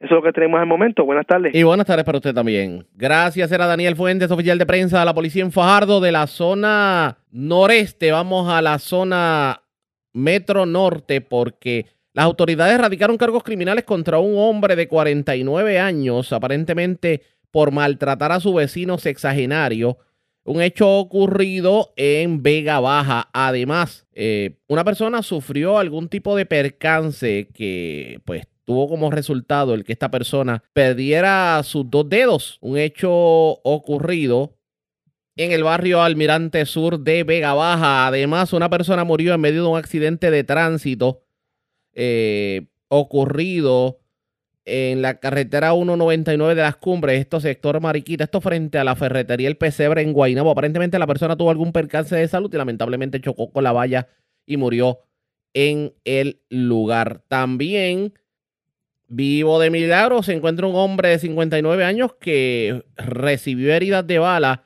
Esto es un incidente violento ocurrido en el sector Guarico, esto en Espinosa, frente a la planta de reciclaje de metales en Dorado. Información con Wanda Santana, oficial de prensa de la policía en Bayamón. Saludos, buenas tardes. Buenas tardes para usted y para todos. ¿Qué información tenemos? En horas de la tarde de ayer, en el Tribunal de Bayamón, le fue radicado un cargo criminal por maltrato a personas de edad avanzada a Ezequiel Berríos Quiñones, de 49 años, residente en Vega Baja. De acuerdo a la investigación realizada por el agente Joel Correa Pérez y supervisado por el teniente Efraín Torres, adscritos al negociado de la Policía de Puerto Rico en el distrito de Vega Baja, se arrestó a Berríos Quiñones por este maltratar a su vecino de 63 años consciente en que le profirió palabras soeces, gritándole y no lo dejaba dormir. El caso se consultó con el fiscal José Villamarzo Rodríguez, quien ordenó radicar el cargo a Berríos Quiñones, siendo llevado ante la juez Lorraine Bianchi Trigo del Tribunal de Bayamón, quien luego de escuchar la prueba encontró causa para arresto en el delito, determinando una fianza de cinco mil dólares, la cual no prestó, siendo ingresado en el complejo correccional de Bayamón. Por otra parte, agentes adscritos al negociado investigaron una querella de agresión grave donde una persona resultó herida de bala en hechos ocurridos en el sector Guarico del barrio Espinosa en Dorado. Indicó el perjudicado, quien llegó conduciendo hasta las oficinas de manejo de emergencia de Vega Alta, que se encontraba trabajando como guardia de seguridad en el mencionado lugar. Escuchó varios disparos, luego se percató que había recibido tres heridas de bala. El hombre identificado como José Rodríguez Ruiz, de 59 años, fue atendido en emergencia médica municipal y siendo transportado en condición estable a una institución hospitalaria. El auto del perjudicado, Toyota Corolla, recibió varios impactos de bala. La agente María Álvarez de la Unidad de Servicios Técnicos trabajó la escena. El caso se investigó preliminarmente por el agente Norberto Arrocho, adscrito al Distrito Policiaco de Dorado y referido a la División del Cuerpo de Investigaciones Criminales de Vega Baja. Por otra parte, un accidente de carácter grave fue reportado a eso de las cinco y treinta y tres de la madrugada de ayer, ocurrido frente a la ferretería El Pesebre en Guaynabo. De acuerdo a la investigación, dicho accidente, el conductor identificado como Jorge, Jorge Reinaldo Baltar Colón, de 58 años, transitaba en dirección de este a oeste por la mencionada vía de rodaje. Su vehículo Toyota Highlander del año 2017 perdió el control del mismo, impactó una valla de seguridad de metal. Acto seguido, aparentemente tuvo un percance de salud que le ocasionó la muerte. El caso fue investigado por el agente Emilio Román de la División de Patrullas de Carretera en unión al fiscal de turno. Por último, policías municipales de Vega Baja fueron alertados a la una y tres de la tarde de ayer sobre un incidente desgraciado ocurrido en la carretera 160, kilómetro 7.6 del barrio Almirante Sur, en Vega Baja. Un hombre identificado como Vicente Otero Ortegas se encontraba realizando unos trabajos de limpieza alrededor de su residencia, utilizando una sierra eléctrica. Este perdió el control y sufrió una cortadura en la pierna derecha y tuvo que ser amputado dos dedos de dicha extremidad. Fue atendido por emergencias médicas municipal y transportado a una institución hospitalaria. Al momento su condición es estable. La Policía Municipal de Vega Baja se hizo cargo de la investigación. Sería todo. Buenas tardes. Y buenas tardes para usted también. Era Wanda Santana, oficial de prensa de la policía en Bayamón. Más noticias del ámbito policial con nuestra segunda hora de programación. Por señores, esta hora de la tarde hacemos lo siguiente. La red le informa. Nos vamos a una pausa, identificamos nuestra cadena de emisoras en todo Puerto Rico. Regresamos con más en esta edición de hoy, lunes del noticiero estelar de la red informativa. La red le informa. Señores, iniciamos nuestra segunda hora de programación. El resumen de noticias de mayor credibilidad en el país es la red le informa. Somos el noticiero estelar de la red informativa, edición de hoy lunes 4 de diciembre. Vamos a continuar pasando revistas sobre lo más importante acontecido y lo hacemos a través de las emisoras que forman parte de la red, que son Cumbre, Éxitos 1530, el 1480X61, Radio Grito y Red 93. www.redinformativa.net. Señores, las noticias ahora.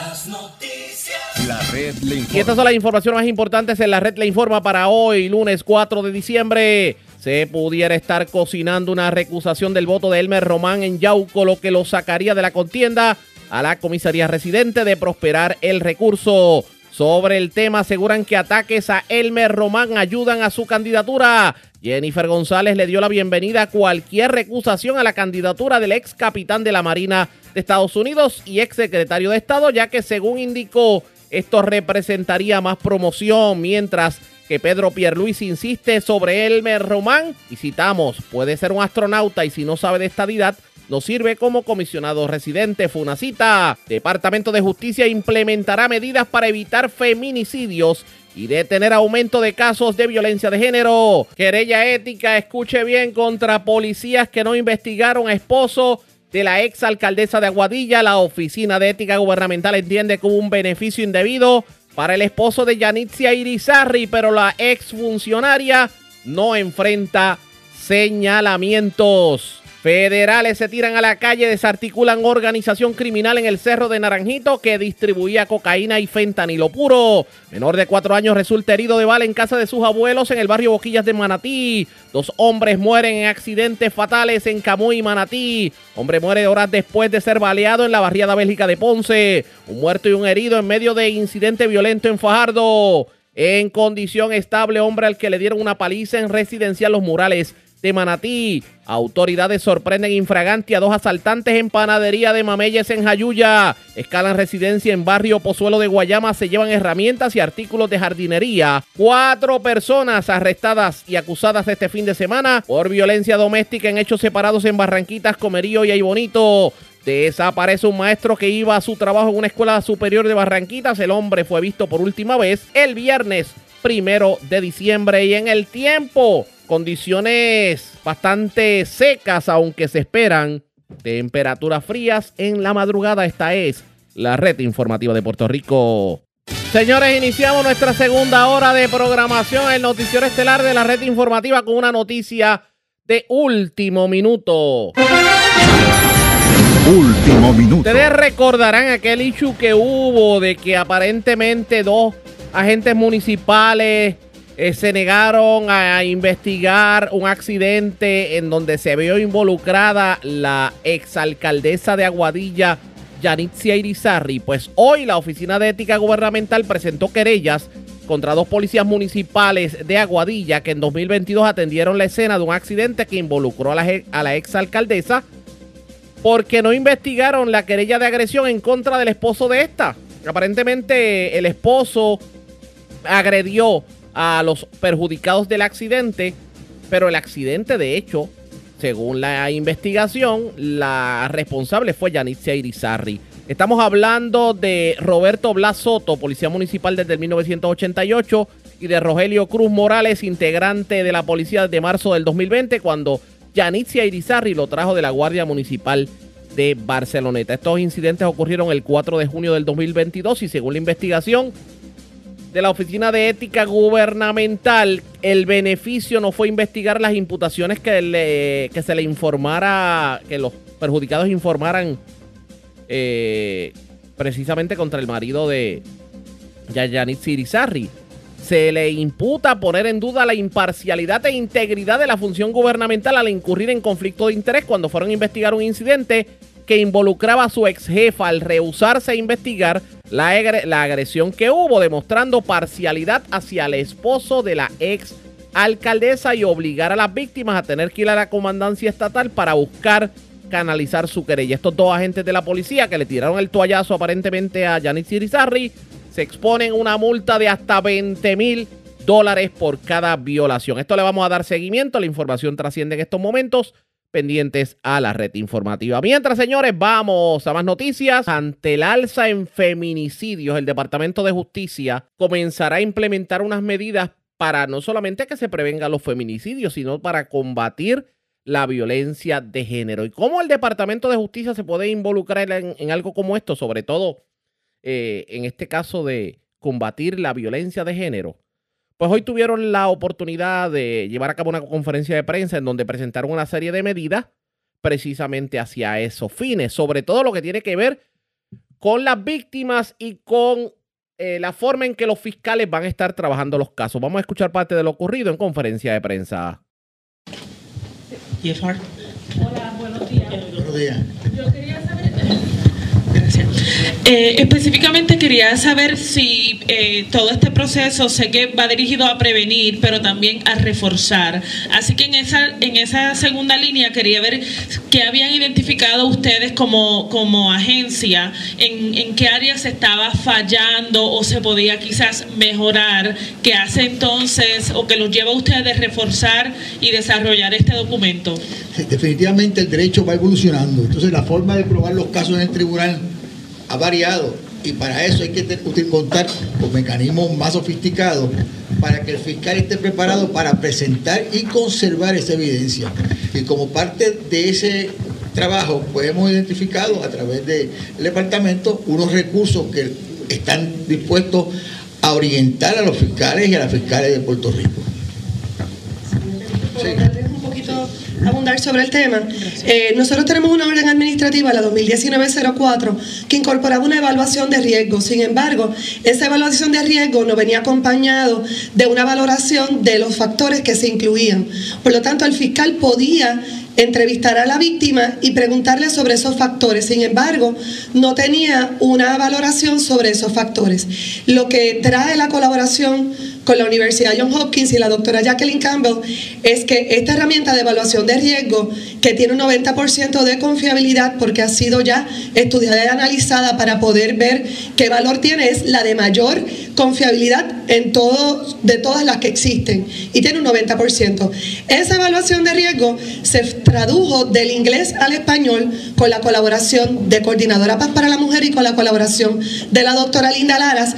Y esa es la primera que existe traducida al español que no pierde ninguna confiabilidad, tiene la misma confiabilidad en el idioma inglés como en el idioma español y fue adaptada a los procesos de los fiscales. Cuando usted la ve, está preparada para el uso nuestro y la Universidad John Hopkins también emitió una carta eh, ¿verdad? Autorizando su uso y certificando que esa hoja estaba autorizada para los fiscales del Departamento de Justicia. Así que ya teníamos una evaluación de riesgo. Lo que pasa es que esta evaluación de riesgo es la que nos va a dar esta, este, este grado de letalidad que nosotros le podemos informar a la víctima. Mire, este es el grado que usted se encuentra, no es mi juicio es un juicio científico que ya ha sido estudiado y ponderado, que comenzó en el 86, como dijo la doctora Campbell, y que ha continuado teniendo cambios. ¿Por qué?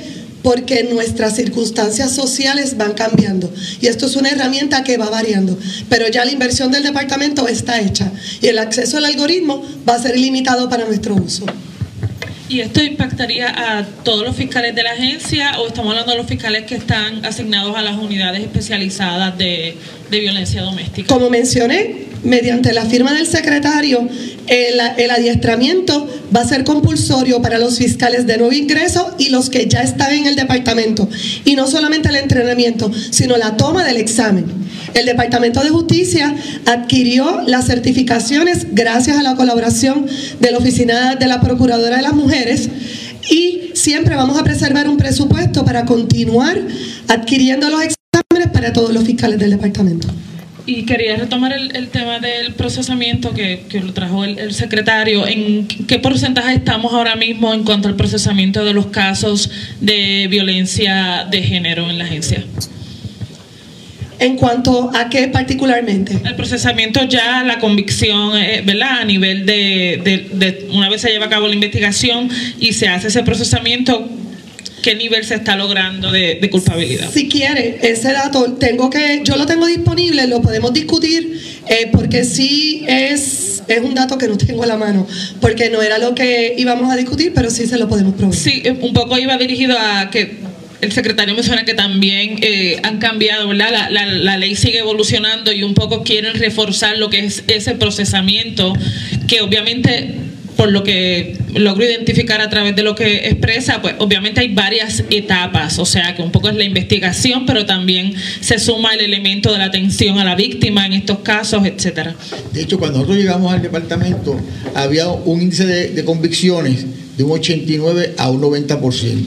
Al día de hoy yo le puedo decir que está un 95 a 98% en otras regiones y eso aplica a todos los casos, incluyendo a los de violencia doméstica.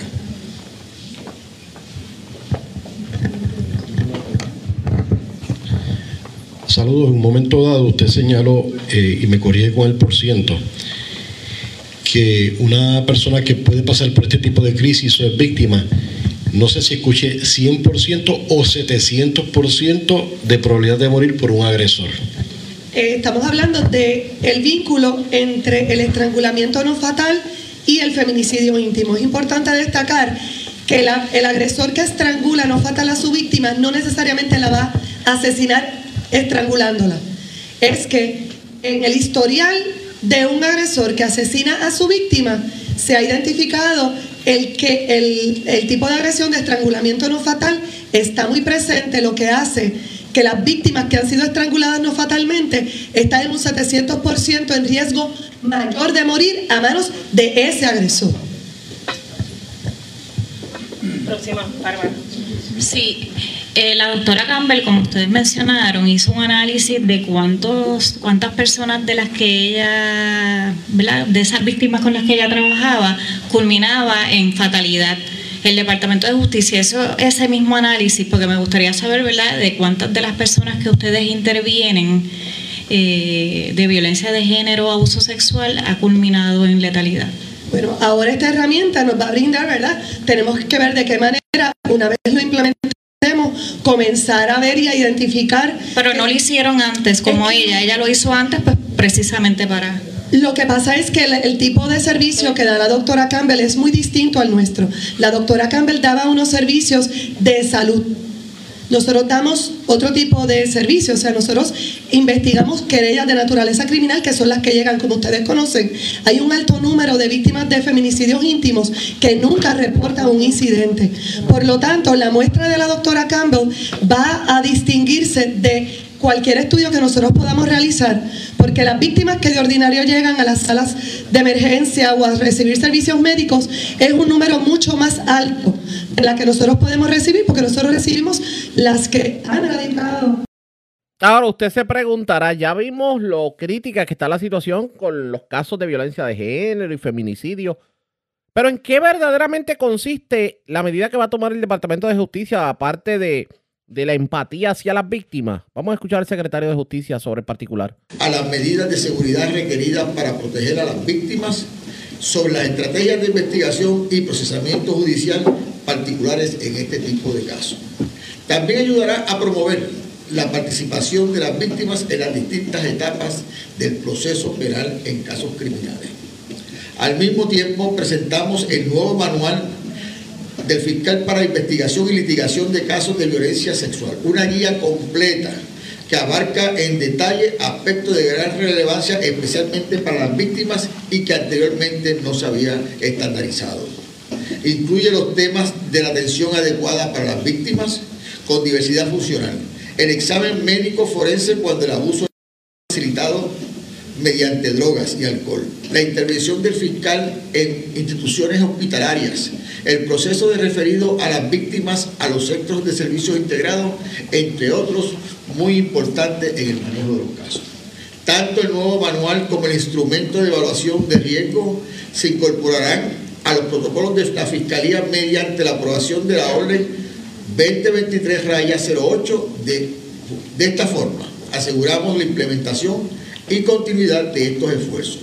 Agradezco la gran labor de la jefa fiscal Jessica Correa González y la directora de la edición de coordinación de unidades especializadas, fiscal honorable Laura Hernández Gutiérrez. Para que ustedes entiendan, están estandarizando la forma en que los fiscales van a trabajar ese tipo de casos. Hay una guía, hay unas orientaciones que se van a dar y unos exámenes para que digamos que los fiscales remen hacia el mismo lado y pues puedan lograr convicciones en casos de violencia de género para de alguna manera que eso sirva de disuasivo para, obviamente, eh, evitar el aumento de casos de violencia de género. ¿Cómo va a funcionar esto? ¿Cómo se va a implementar? Ustedes pendientes a la red informativa. Presentamos las condiciones del tiempo para hoy.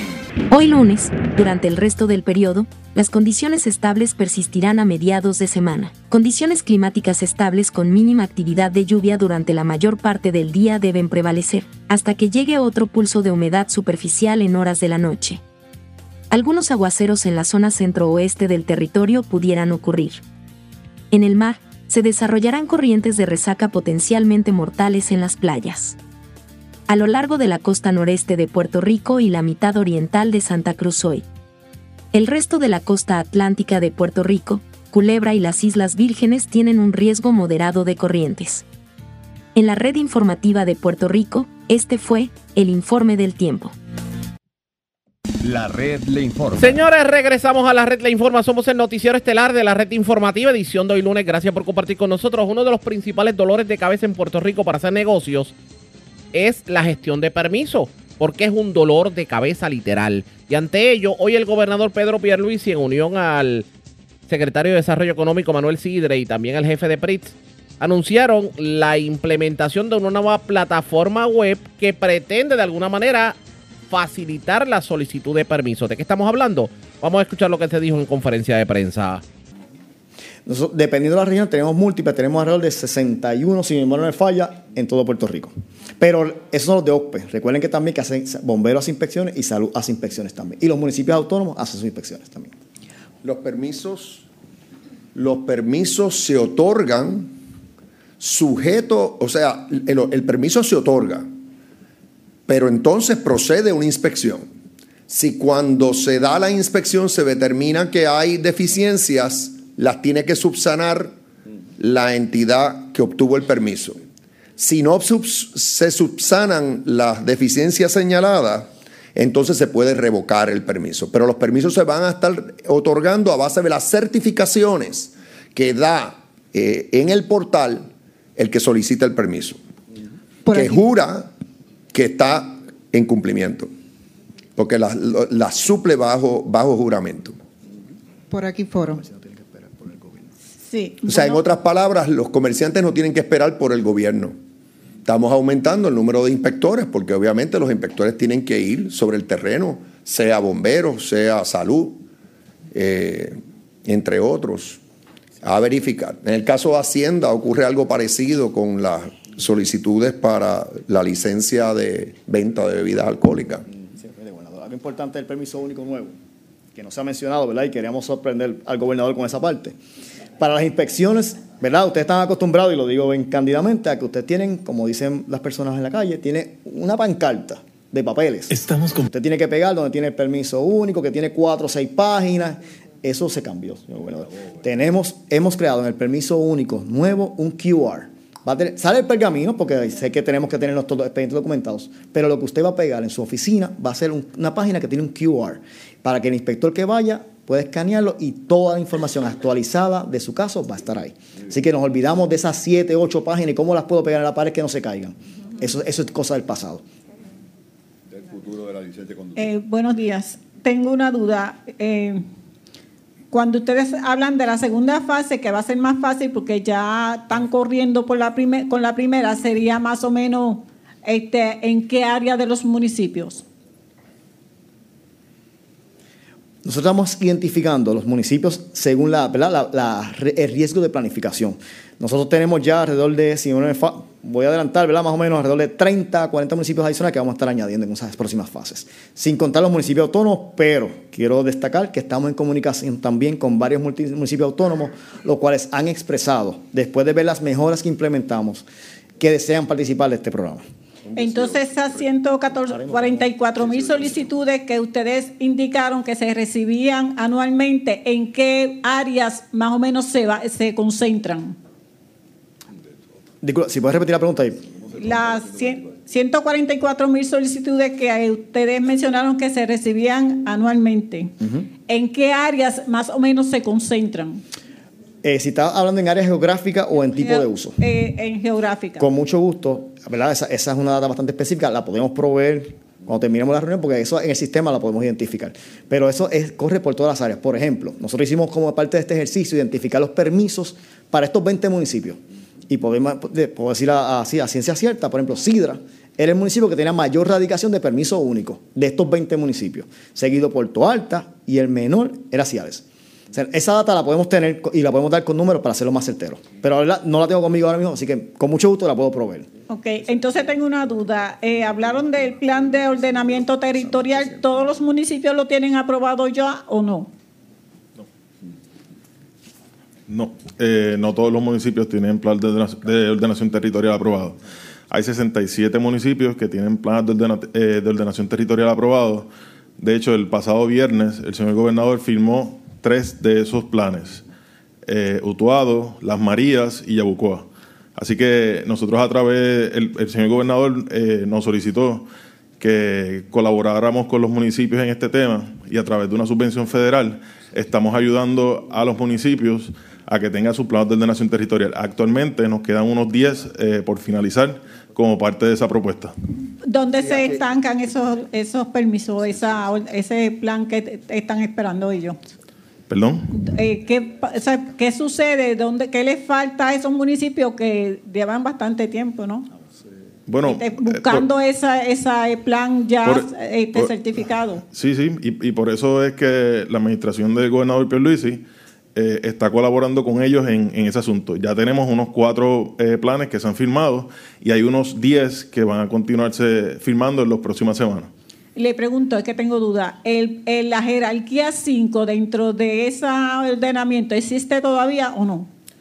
Después del Código Municipal son tres jerarquías. La jerarquía 5 ya no, ya no existe. Se consolidaron la 1 y la 2 y la 3 y la 4. Que se le hace más fácil entonces, ¿no? Sí, sí. Una cosa, es que quiero ser bien preciso, eh, y hice la pregunta para que los medios tengan los datos claros. Eh, sí se han utilizado cuatro plataformas, cuatro versiones del SBP en el pasado, pero básicamente la última, la más reciente, es la que es la que se es en la que se migraron los datos. ¿Por qué? porque en las primeras tres plataformas básicamente esos casos ya están dispuestos, ya están resueltos. Se verificará, pero los casos pendientes provienen de la última plataforma, la cuarta. Y estamos hablando de 800 mil casos que fueron se migraron y ya están incorporados en el SBP actual, el actualizado. O sea que aunque hubo cuatro, ya olvídense de esas cuatro, esas cuatro no se van a utilizar para nada.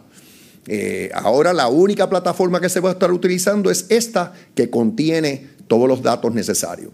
Se verificará lo que se tenga que verificar, pero entendemos que los, en las primeras tres plataformas la data que hay ahí es más bien histórica. Primera hora y luego tengo a Cyber.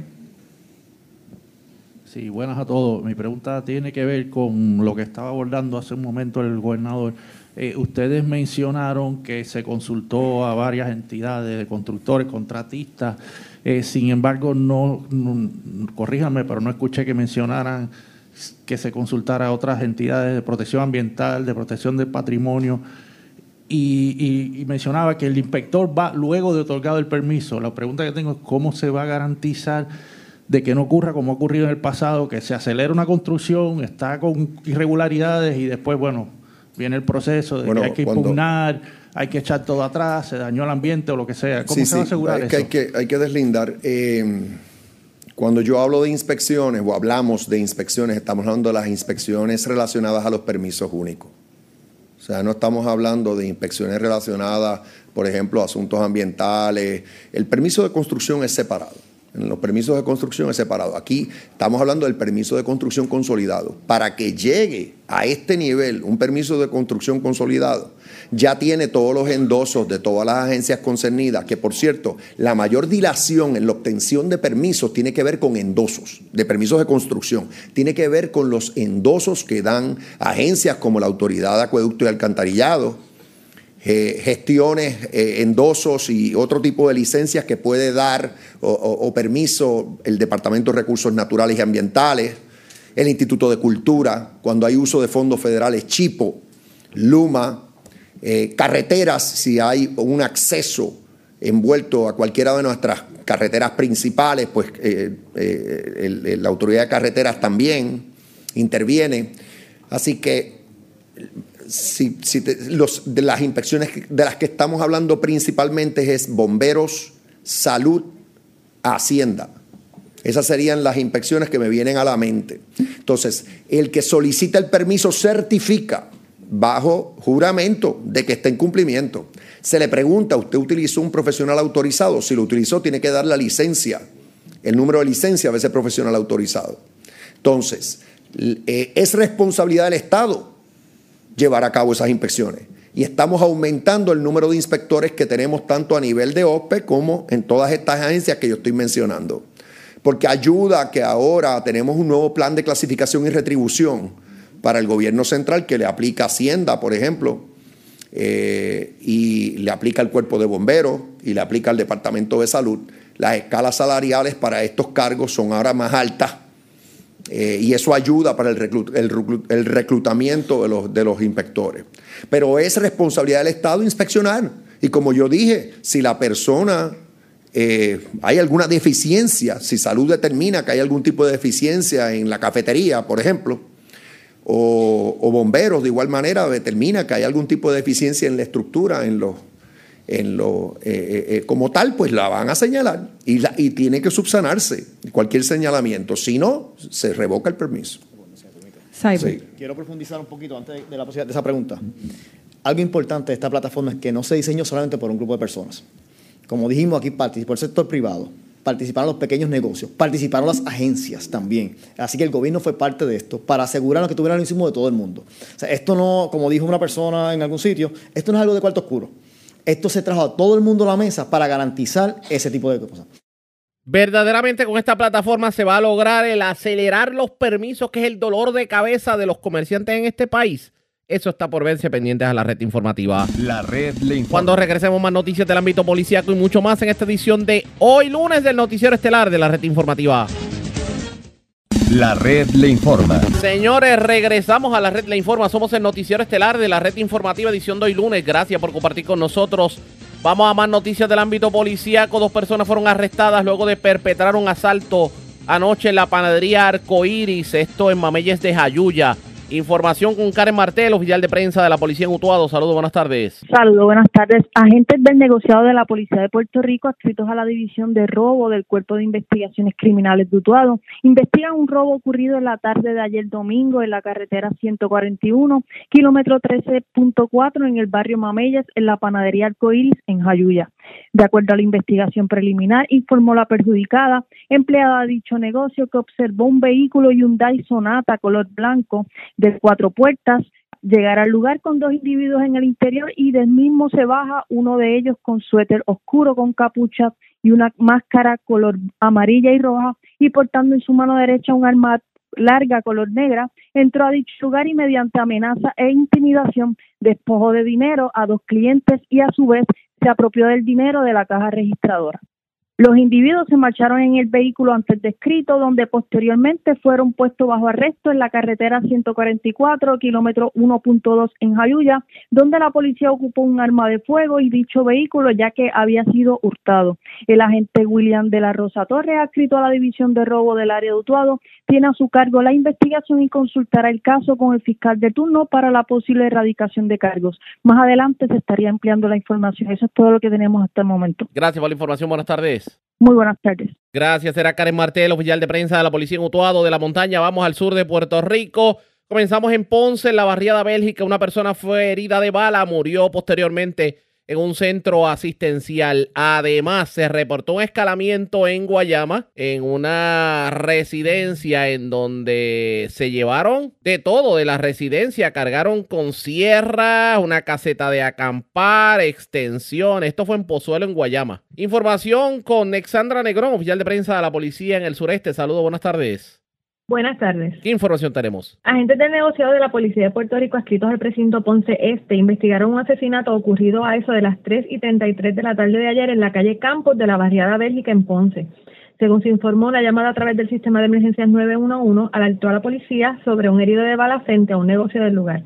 Al llegar encontraron a Eduardo Manuel Serrano Serrano de 34 años, residente del pueblo de Salinas, con varias heridas de bala en diferentes partes del cuerpo. Este fue transportado a un hospital del área en condición crítica, donde horas más tarde falleció. Agentes de la División de Homicidios del Cuerpo de Investigaciones Criminales del área de Ponce, junto a la fiscal María del Carmen Tripari, se hicieron cargo de la investigación. Por otro lado, agentes del negociado de la Policía de Puerto Rico investigaron un instalamiento reportado eso de las 2 y 58 de la tarde del sábado, ocurrido en, la en una residencia del barrio Pozuelo en Guayama. Según el informe, alega el perjudicado que alguien forzó una barra de metal de la puerta posterior de la residencia, logrando acceso al interior, apropiándose de dos mangueras de 100 pies, dos extensiones eléctricas, una caseta de acampar, un taladro, dos tierras de cortar metal y una caja conteniendo herramientas. La propiedad fue valorada por el querellante en 1.100 dólares aproximadamente. Esta querella fue referida a la División de Propiedad del Cuerpo de Investigaciones Criminales del área de Guayama para continuar con la investigación. Muy buenas tardes. Y buenas tardes para usted también. Gracias, era Alexandra Negrón, oficial de prensa de la policía en Guayama del sureste. Vamos a la zona centro-oriental de Puerto Rico. Tenemos más información sobre el lamentable caso de un predicador y pastor que se dirigía a una iglesia y se extravió en la zona de Guabate en Calley. Y esperando porque lo escoltaran, pues llegaron unos asaltantes. Obviamente, aparte de que lo intentaron asaltar, pues le, le dispararon y lo mataron en el lugar. Esto frente a su señora, a su compañera a su esposa. Estamos hablando de un predicador eh, de 79 años y era bien querido en la comunidad cristiana. De hecho, eh, tenía un culto en, en el lugar. Información con Edgardo Ríos Queret, oficial de prensa de la policía en Cagua. Saludos, buenas tardes. Buenas tardes. ¿Qué información tenemos? Agentes de negociado de la Policía de Puerto Rico investigan una muerte violenta reportada a eso de las 10.34 de la mañana de ayer en el kilómetro 22.6 de la carretera 184 en el barrio Guabate en Calley. Según información, mientras un hombre identificado como Fidencio Licea Arroyo de 79 años y su pareja de 60, ambos residentes en Caguas, transitaban por el lugar a bordo de un vehículo Nissan Altima color negro año 2003, estos, al llegar a mencionado kilómetro, un auto se detiene a su lado y desde el interior del mismo, dos individuos le anuncian el asalto. Acto seguido, le realizaron varios disparos que le ocasionaron la muerte a Alicea Arroyo. Su acompañante resultó con una relación en una pierna y se encuentra en condición estable. El agente Jesús Torres, escrito a la de homicidios del CIC de Caguas, en unión a la fiscal Dalinés Hernández y personal del Instituto de Ciencias Forenses, se hicieron cargo de la investigación. Que pasen buenas tardes. Y buenas tardes para usted también. Gracias, Ricardo Ríos Queret, oficial de prensa de la policía en Caguas, de la zona centro-oriental. Vamos a la zona central de Puerto Rico. No fueron uno, ni dos, ni tres Cuatro personas fueron acusadas por violencia de género este fin de semana en el tribunal de Aybonito. Una de ellas, residente de Comerío, aparentemente amenazó con causarle daño a, su pareja y a su hijo. La otra persona, residente de Aybonito, agredió a su pareja. La otra persona, un hombre de 43 años, residente de Corozal, quien le restringió la libertad a su pareja en Barranquitas. Y la otra persona, un hombre de 33 años, residente de ahí bonito, aparentemente también agredió a su pareja. Huidalis Rivera Luna, oficial de prensa de la policía de bonito con detalles. Saludos, buenas tardes. Saludos, buenas tardes. Agentes del negociado de la Policía de Puerto Rico, adscrito a la División de Violencia Doméstica y Asuntos Juveniles, realizaron una investigación que combinó la erradicación de cargos por parte del Departamento de Justicia por el delito artículo 3.3 de maltrato mediante amenaza de la ley 54 en contra de Efraín Santiago Cruz, de 41 años, residente en Comerío. Los hechos se remontan a la tarde del 2 de diciembre del 2023 en Comerío, cuando Santiago Cruz amenazó con causar daño a la perjudicada y a su hijo. El caso fue consultado por la entidad de Altijo, la fiscal Alexandra Cardín, quien radicó el cargo antes mencionado, siendo la prueba presentada ante la honorable juez Jenny Malave Núñez del Tribunal de Bonito. Malave Núñez, luego de evaluar la prueba, determinó causa señalando una fianza global de 10 mil dólares, la cual prestó mediante fiador privado hasta la fecha preliminar y se pidió una orden de protección por seis meses. El sargento Eduardo Ortiz, Eduardo Rivera, supervisó, supervisó este caso. A su vez, nuevamente los agentes del negociado de la policía, que toda la División de Violencia y Asuntos Juveniles, eh, radicaron cargos por parte del Departamento de Justicia por el delito 3.2, maltrato grabado de la ley 54, en contra de Alexis Rivera, de 42 años, residente en Aybonito. Los hechos se remontan a la noche del 1 de diciembre en Aybonito, cuando Rivera Ortiz agredió con las manos en el área de rostro la perjudicada. El caso fue consultado por la agente Verónica Lugo, con la fiscal Alessandra Carlín, que radicó el cargo antes mencionado, siendo la prueba presentada ante la honorable eh, juez Jenny Malave del Tribunal de Ibonito, que luego de evaluar la misma determinó una fianza global de 10 mil dólares, la cual no prestó, siendo ingresado del complejo penitenciario de Bayamón hasta la fecha preliminar pautada para el 14 de diciembre del 2023. Eh, también se le radicaron cargos por el artículo 3.2, maltrato grabado, y 3.4, eh, maltrato mediante restricción de la libertad de la ley 54, en contra de que Alexis Rivera, Vélez Rivera, de 43 años, residente de Corozal. Los hechos se remontan a la madrugada del 2 de diciembre en Barranquita, cuando Vélez Rivera restringió la libertad y maltrató psicológicamente a la perjudicada. El caso lo consultó la entidad didáctica, la fiscal Sandra Caldí, quien radicó los cargos antes mencionados, siendo la prueba presentada ante la nueva de juez Jenny Mara Núñez, y luego de evaluar misma determinó causa, señalando una fianza global de 20 mil dólares, la cual prestó con delito electrónico para la fecha de la vista preliminar pautada para el 18 de diciembre del 2023. También fueron radicados cargos por el delito 3.1, maltrato de la ley 54, en contra de Giancarlos González Cartagena, de 33 años, residente en Aybonito. Los hechos se remontan a la mañana del 3 de diciembre en Aybonito, cuando González Cartagena agredió con las manos a la perjudicada en el costado izquierdo. El caso fue consultado por la, la agente Verónica Lugo con una fiscal Alessandra Caldí, quien dedicó el cargo antes mencionado, siendo la prueba presentada ante la juez Jenny Malavé Núñez del Tribunal de Bonito. Y luego de la misma determinó causa señalando una fianza global de 10 mil dólares, la cual prestó mediante fiado privado hasta la fecha de la vista preliminar pautada para el 18 de diciembre. También se pide una orden de protección por seis meses de la perjudicada y todos estos casos fueron supervisados por el sargento Eduardo Rivera. Buenas tardes.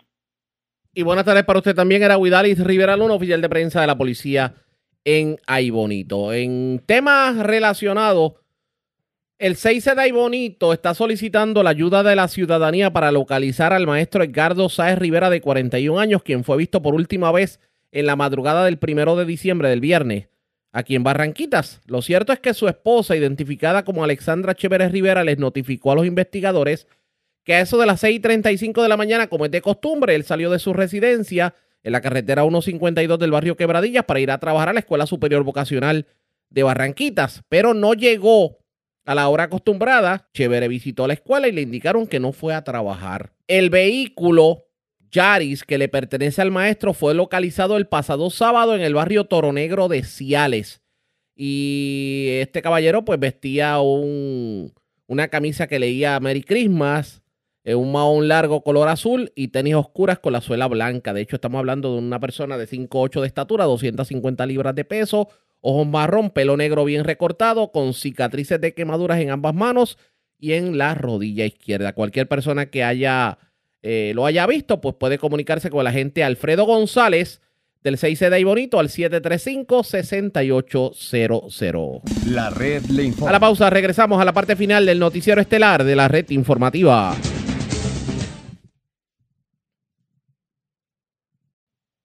La red le informa. Señores, regresamos esta vez a la parte final del noticiero estelar de la red informativa de Puerto Rico. ¿Cómo está Estados Unidos? ¿Cómo está el mundo a esta hora de la tarde?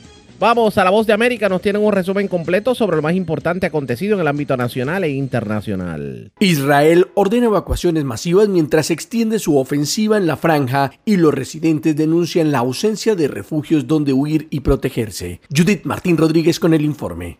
Pese a los constantes reclamos y advertencias de la comunidad internacional, las tropas del ejército judío anunciaron la expansión de sus operaciones militares terrestres por toda la franja de Gaza. El anuncio sobre esta nueva fase bélica correspondió al portavoz del ejército israelí, el contraalmirante Daniel Hagari, y ofreció más detalles.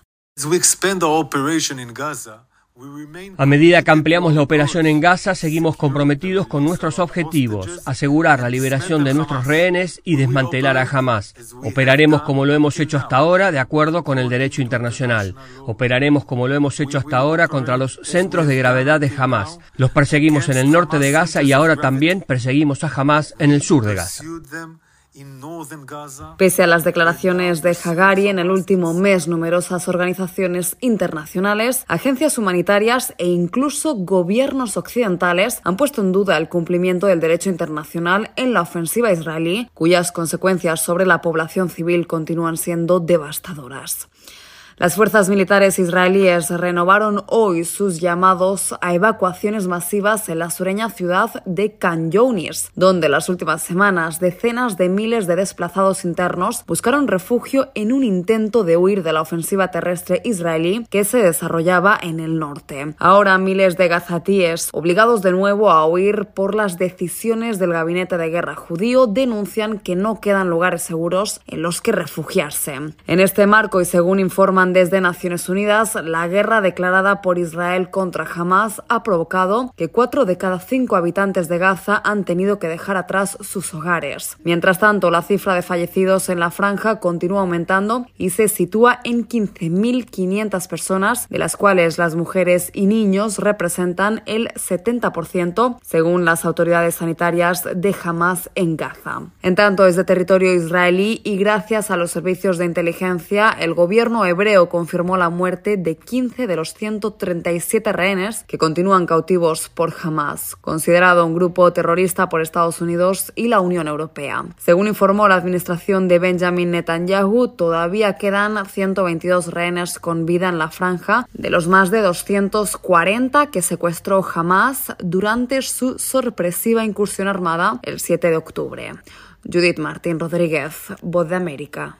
Y en otro tema que destacamos, las víctimas de la guerra en Ucrania continúan sumando. La ciudad de Kherson y la región del Donetsk sufrieron bajas y heridos en los últimos días a causa de ataques con misiles rusos. El ministro del Interior de Ucrania dijo que las fuerzas rusas dispararon contra el territorio y la invasión rusa de Ucrania parece encaminarse a su tercer año. El gobierno del presidente Zelensky continúa presionando a sus aliados para que les brinden apoyo financiero y material, pero en Estados Unidos eso podría llegar pronto a su fin. El Congreso aún tiene que adoptar una medida a largo plazo para financiar al gobierno federal y en su lugar ha aprobado una medida a corto plazo denominada resolución continua que durará hasta el nuevo año. Los altos mandos militares dicen que eso pone en peligro la seguridad nacional e instan al Congreso a aprobar una asignación financiera para todo el año.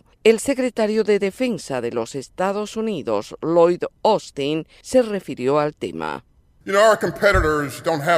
Nuestros competidores no tienen que operar bajo resoluciones continuas y por lo tanto hacerlo erosiona tanto nuestra seguridad como nuestra capacidad de competir. Y también les insto a que aprueben nuestra solicitud urgente de presupuesto suplementario para ayudar a financiar nuestras necesidades de seguridad nacional, apoyar a nuestros socios en peligro e invertir en nuestra base industrial de defensa. No aprobar un plan de gasto a largo plazo puede tener graves implicaciones para el continuo apoyo en tiempos de guerra, tanto a Ucrania como a Israel, un hecho que no pasó desapercibido para el presidente ucraniano Volodymyr Zelensky. En una entrevista reciente, el mandatario ucraniano dijo que su país no debe permitir que el mundo olvide que al igual que Israel está luchando por su supervivencia. En otra información, solamente seis veces están marcadas en la historia de la Cámara de Representantes de los Estados Unidos por la expulsión de uno de sus miembros y la semana pasada fue precisamente la sexta cuando destituyeron al legislador por Nueva York George Santos, provocando diversos tipos de reacciones, muchas de ellas reconociendo que el informe presentado por el Comité de Ética del Cuerpo Legislativo fue el resultado de ocho meses de investigación, concluyendo que han encontrado evidencia abrumadora de que Santos había violado la ley y explotando su posición pública para su propio beneficio para el presidente del panel de ética de la Cámara de Representantes, el representante republicano por Missouri, Michael Guest, el día de la destitución pasó a la historia al ser una jornada solemne y ante un grupo de periodistas dijo, Quiero decir que nadie desea tener que destituir a un miembro del Congreso, pero las acusaciones en su contra, la evidencia, eran abrumadoras. Para el congresista republicano por Nueva York, Anthony Desposito, la expulsión del representante Santos es algo que los votantes agradecerán, mientras que para el también republicano por Nueva York, Nick Langworthy, George Santos ha roto todos los precedentes bajo el sol. Estas últimas declaraciones hacen referencia a las mentiras que el ahora legislador habría dicho tales como su ascendencia judía, una carrera en las principales empresas de Wall Street y un título universitario, entre otras cosas que fueron expuestas por el informe presentado por el Comité de. La legisladora Susan Wild, principal demócrata en el Comité de Ética, recordó a los miembros del cuerpo legislativo que la decisión de aprobar las conclusiones de los investigadores fue unánime. La representante por Pensilvania resaltó, Santos no es una víctima, es el autor de un infraude masivo contra sus electores y el pueblo estadounidense. Legisladores estadounidenses advirtieron que los esfuerzos del Partido Comunista Chino para difundir desinformación solo aumentarán antes de las elecciones de 2024 y que el gigante de las redes sociales TikTok es la principal preocupación. Gustavo Cherkis tiene este reporte. Legisladores estadounidenses advirtieron que el frente más importante en la competencia entre Estados Unidos y China podría ser el de los teléfonos móviles de la gente. Mike Gallagher es el presidente del Comité Selecto de la Cámara de Representantes sobre la competencia estratégica con China y dice, TikTok es quizás la mayor operación de influencia maligna jamás realizada. Permitir que una entidad controlada por el Partido Comunista Chino se convierta en la plataforma de medios de noticias dominante en Estados Unidos sería un gran error. La difusión de desinformación en todas las plataformas de redes sociales, incluida TikTok, podría salirse de control rápidamente, y así explicaba el representante demócrata Raja Krishnamurthy. Esta profunda falsificación de Donald Trump es un vistazo a lo que nos depara el futuro a todos. A medida que la tecnología mejora, también lo hará la capacidad del deepfake para circular sin ser detectado en las redes sociales. La forma en que opera TikTok es la que más preocupa a legisladores y expertos. John Garnaut es miembro del Instituto Australiano de Política Estratégica y entiende que TikTok tiene la capacidad más sofisticada de microdireccionar mensajes a diferentes electores en diferentes partes del mundo o grupos demográficos y tiene un algoritmo al que nadie tiene acceso excepto China y el Estado chino no permite que se venda ese algoritmo. Los expertos dijeron a los legisladores que TikTok se está convirtiendo cada vez más en la principal fuente de noticias para muchos estadounidenses, especialmente los más jóvenes, pero dijeron que aún se pueden aprobar leyes para detener la difusión de desinformación. Un juez federal de Montana bloqueó la semana pasada la primera prohibición nacional de TikTok en ese estado, considerándola inconstitucional. Gustavo Cherky, Voz de América, Washington, D.C.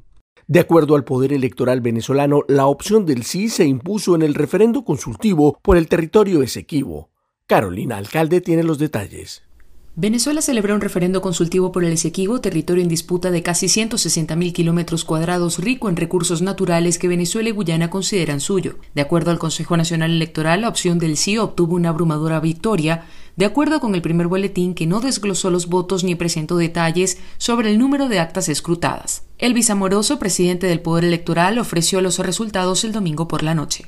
La abrumadora victoria del sí con una participación hasta ahora que supera los 10.554.320 votos.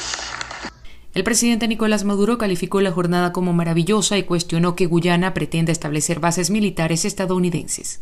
Y fuera el pueblo el que decidiera el rumbo de esta controversia ante la provocación y la insolencia de Guyana y la ExxonMobil. Han señalado un camino el ex candidato presidencial Enrique Capriles, que decidió participar en el proceso, destacó que la gran mayoría de los venezolanos no concurrió en respuesta a los problemas que existen en el país y calificó el evento como un parapeto que surgió tras la primaria presidencial que ganó María Corina Machado. Algunos medios locales reportaron denuncias de presiones a empleados públicos que tras votar debían registrarse en listas para que sus superiores pudieran confirmar su participación. Más de 20.600.000 venezolanos estaban habilitados para participar en el referendo consultivo. Carolina Alcalde, Voz de América, Caracas.